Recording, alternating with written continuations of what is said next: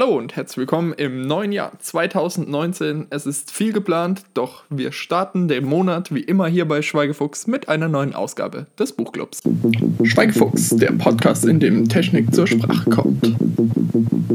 Ich dachte mir, vielleicht hat sich der ein oder andere von euch als neue, als guten Neujahrsvorsatz das Bücherlesen vorgenommen und deshalb gibt es hier mal ein paar Empfehlungen von mir zu zu dem Thema Bücher. Das machen wir hier jetzt schon eine ganze Weile und ich habe auch immer das Gefühl, dass ich da echt ein paar coole Bücher hier immer mitbringe. Das erste Buch, was ich im letzten Monat gelesen habe, ist Atomic Habits von James Clear. Das werde ich hier an dieser Stelle jetzt nicht ausgiebiger besprechen, weil das werde ich noch mit Marvin in unserem Podcast 2 zu 2 besprechen, weil wir es dort zusammen lesen. Ich kann aber an dieser Stelle eine klare Empfehlung aussprechen. Das Buch ist wirklich toll. Gehen wir deshalb direkt zum nächsten Buch und zwar Become an American Ninja Warrior. Ich habe schon in der letzten Buchclub-Ausgabe gesagt, dass ich mich extrem auf dieses Buch freue, weil ich einfach unheimlicher Fan dieser Serie oder dieses Serienformates bin, in dem ja, Athleten, Everyday People einen Hindernisparcours versuchen und wer am Schluss noch alles geschafft hat und das im Zeitlimit und als erster und überhaupt, der gewinnt in den USA eine Million Dollar. Diese Serie gibt es mittlerweile in einer etwas abgewandelteren Form, auch hier bei uns in Deutschland. Ninja Warrior Germany heißt es, glaube ich. Ähm, ja, und da haben die NBC, das ist der Fernsehsender in den USA, der diese Serie produziert, die haben ein Buch herausgebracht, Become an American Ninja Warrior. Und ja, das Buch ist irgendwie ein bisschen merkwürdig, weil auf der einen Seite erklärt es den Sport American Ninja Warrior für jemanden, der noch überhaupt keinen Kontakt mit der Serie hatte. Aber auf der anderen Seite, wer holt sich denn so ein Buch? Muss ich mir jetzt einfach mal als Frage stellen. Und das sind doch vermutlich Leute wie ich, die diesen Sport schon seit längerem verfolgen, die investiert sind, die Fans sind. Und ja, dann werden hier die absoluten Basics erklärt. Äh, das ist ja auch ganz okay. Aber das Buch schafft es irgendwie nie aus dem Oberflächlichen herauszukommen, sondern es bleibt wirklich äh, absolut oberflächlich die ganze Zeit. Es geht an keiner Stelle wirklich in die Tiefe, außer an der Stelle, wo alle Hindernisse, die jemals in der Show drin waren, vorgestellt wurden.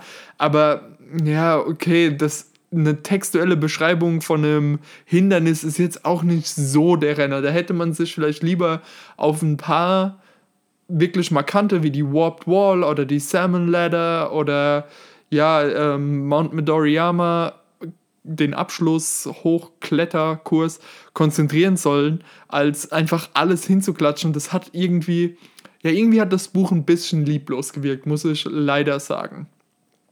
Deshalb ähm, wenn ihr wirklich überhaupt noch nichts von American Ninja Warrior wisst, dann äh, schaut es euch lieber mal auf YouTube an, als in dieses Buch überhaupt reinzuschauen. Und für Fans der Serie, ja, ihr werdet daraus leider nichts Neues ziehen können. Muss ich leider sagen. Das nächste Buch, was ich gelesen habe letzten Monat, war Cyberwar, die Gefahr aus dem Netz von Konstanze Kurz und Frank Rieger. Das war überraschenderweise für mich ein unheimlich interessant und aktuelles Buch. Das Buch ist nämlich aus diesem Jahr, ähm, bringt unheimlich viele wirklich echte Beispiele, erklärt Techniken dahinter, skizziert, wie diese Fälle extremer hätten sein können, warum sie nicht extremer wurden.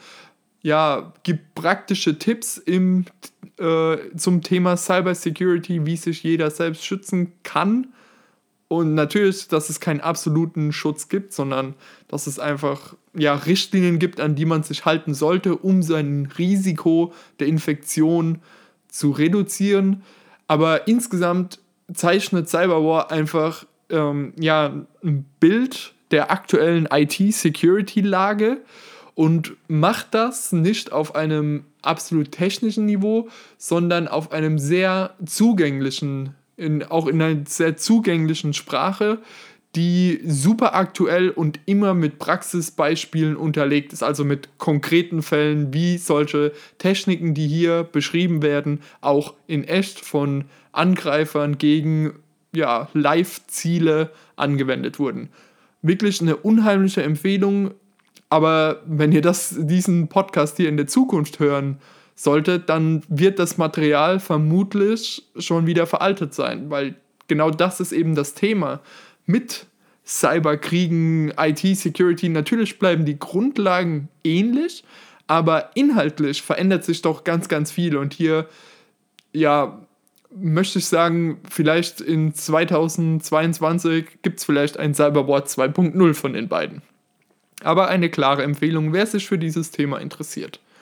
Das nächste Buch war, ja, ich sag mal, ein kleines Trostpflaster auf einer langen offenen Wunde und das war Fire and Blood von George R. R. Martin. Eigentlich warte ich ja auf ein ganz anderes Buch von ihm und zwar der sechste Teil von A Song of Fire and Ice, Winds of Winter was endlich die Buchreihe weiterbringt von Game of Thrones. Und ähm, stattdessen haben wir hier jetzt Fire and Blood, man müsste eigentlich sagen Teil 1 bekommen, was nochmal tiefer in die einzelnen ja, Könige des Targaryen Herrschergeschlechts eingeht.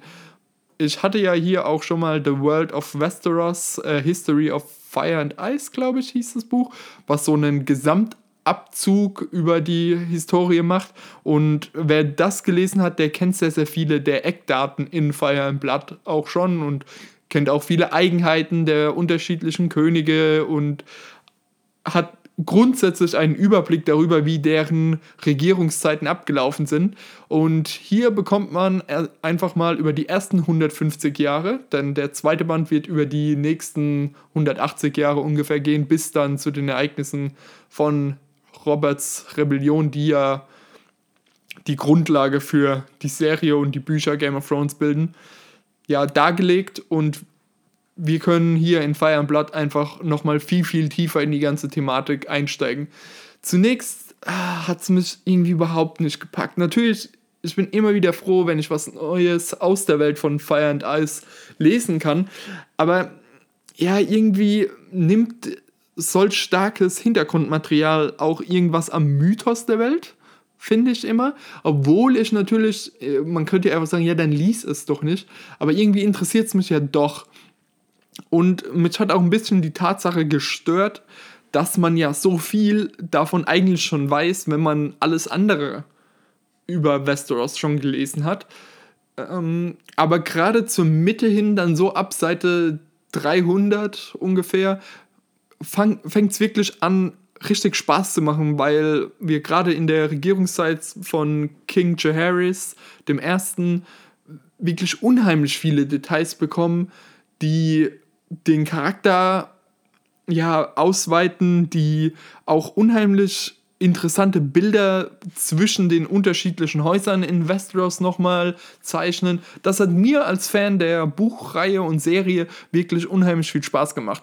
Und deshalb, wer das Sitzfleisch hat, ähm, dem kann ich es wirklich nur empfehlen. Oder halt ganz klar, das ist ein Buch für Fans dieser Reihe. Wer kein Fan von Game of Thrones ist oder auch ja eigentlich sich nicht weiter als für die Hauptstory interessiert, der braucht hier gar nicht zuzugreifen. Das letzte Buch, was ich im letzten Monat gelesen habe, war The Long Tail, Why the Future of Business is Selling Less of More von Chris Anderson. Und womit er sich damit hiermit beschäftigt, ist eigentlich eine, ja, eine recht schlüssige Theorie, wenn man heute auf, auf Marketplaces, die es so im Internet gibt, schaut. Und zwar ähm, ist die Theorie, die hier dargelegt und halt auch erklärt wird, wissenschaftlich fundiert ausgearbeitet ist, dass ungefähr genauso viel Geld im Rest des Marktes steckt wie in der Top 100 wir kennen das auf Spotify zum Beispiel, gibt es eine gewisse Anzahl an Songs, die unglaubliche Mengen an gehörten Zyklen haben. Aber es gibt natürlich eine fast schon unendliche Menge an Songs, die nur eine Handvoll gespielt wurden.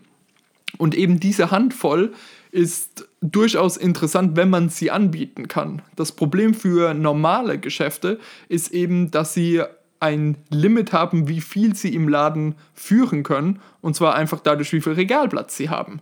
Also ein Supermarkt kann nicht alle Produkte dieser Welt anbieten, weil irgendwann ist einfach der Laden voll, beziehungsweise der Laden kostet ja auch Miete.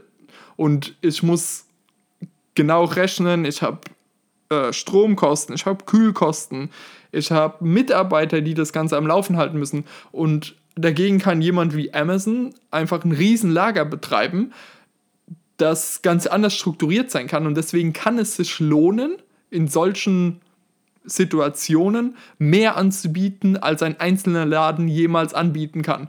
Genau deshalb ist Amazon auch mit Büchern eingestiegen, weil es unheimlich leicht ist, ganz, ganz viele Bücher anzubieten. Man greift einfach im Hintergrund auf andere Buchhändler zu und genau das macht Amazon ja auch.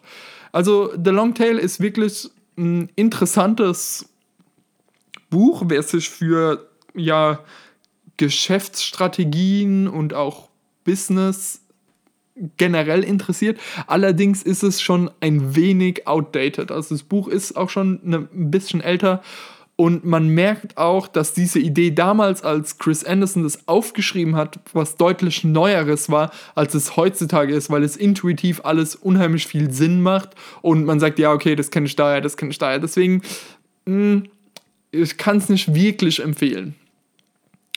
Aber kommen wir zu dem, was ich diesen Monat lesen werde. Und das ist eine ganze Menge, was ich mir da vorgenommen habe. Zum ersten SPQR A History of Ancient Rome von Mary Bird. Ja, da geht es einfach, Mary Bird zeichnet dort ja eine Historie von Rom, von wirklich den Anfängen bis so ungefähr dem zweiten Jahrhundert nach Christus, als dann ja, sich viel verändert hat in dem Imperium und sie legt einen Fokus auf die Institutionen, auf die Leute und nicht nur auf die großen Leute. Also das klingt für mich ganz interessant und über Rom kann ich eigentlich nie genug lesen. Das nächste Buch ist ein Buch, was ich schon, ich weiß nicht wie lange lesen wollte und jetzt komme ich endlich dazu, weil ich mir die Zeit nehme. Und zwar Dune von Frank Herbert. Das ist ein, ja, ein Klassiker, kann man sagen, der Science Fiction und ich bin wirklich gespannt. Noch mehr Science Fiction gibt es in 1Q84 von Haruki Murama Murakami. Den Namen spreche ich bestimmt falsch aus. Ja, das ist ein asiatischer Science Fiction, äh, ja, ich glaube mehr Drama. Das klingt aber extrem interessant, habe ich von einem Freund empfohlen bekommen, der gesagt hat, ey, ich glaube, das könnte dir gefallen.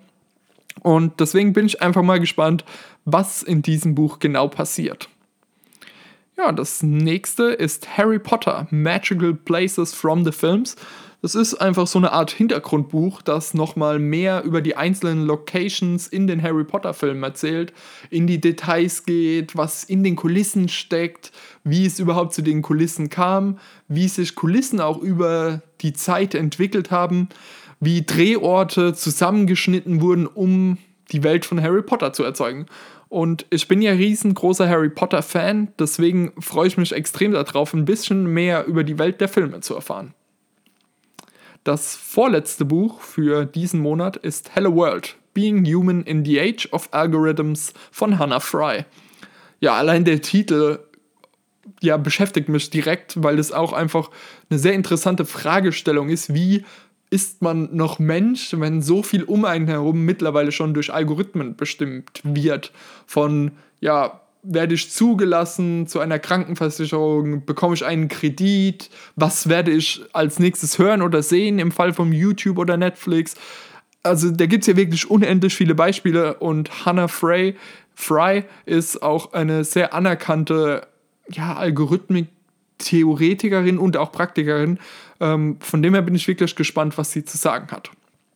Und das letzte Buch ist wirklich, ja, vielleicht mein Lieblingshobby, beschäftigt es sich mit, und zwar Empire of Imagination, Gary Gygax and the Birth of Dungeons and Dragons von Michael Witwer. Ja, das ist einfach die Biografie über Gary Gygax, einem der beiden Erfinder des populären Pen-and-Paper-Spiels Dungeons and Dragons, DD, was ich auch sehr gerne und sehr regelmäßig spiele. Und ich bin einfach mal gespannt, was es denn noch für Hintergründe gibt, weil ich finde es immer super spannend zu erfahren, woher etwas kommt und wie sich etwas entwickelt hat, für das ich mich selbst interessiere.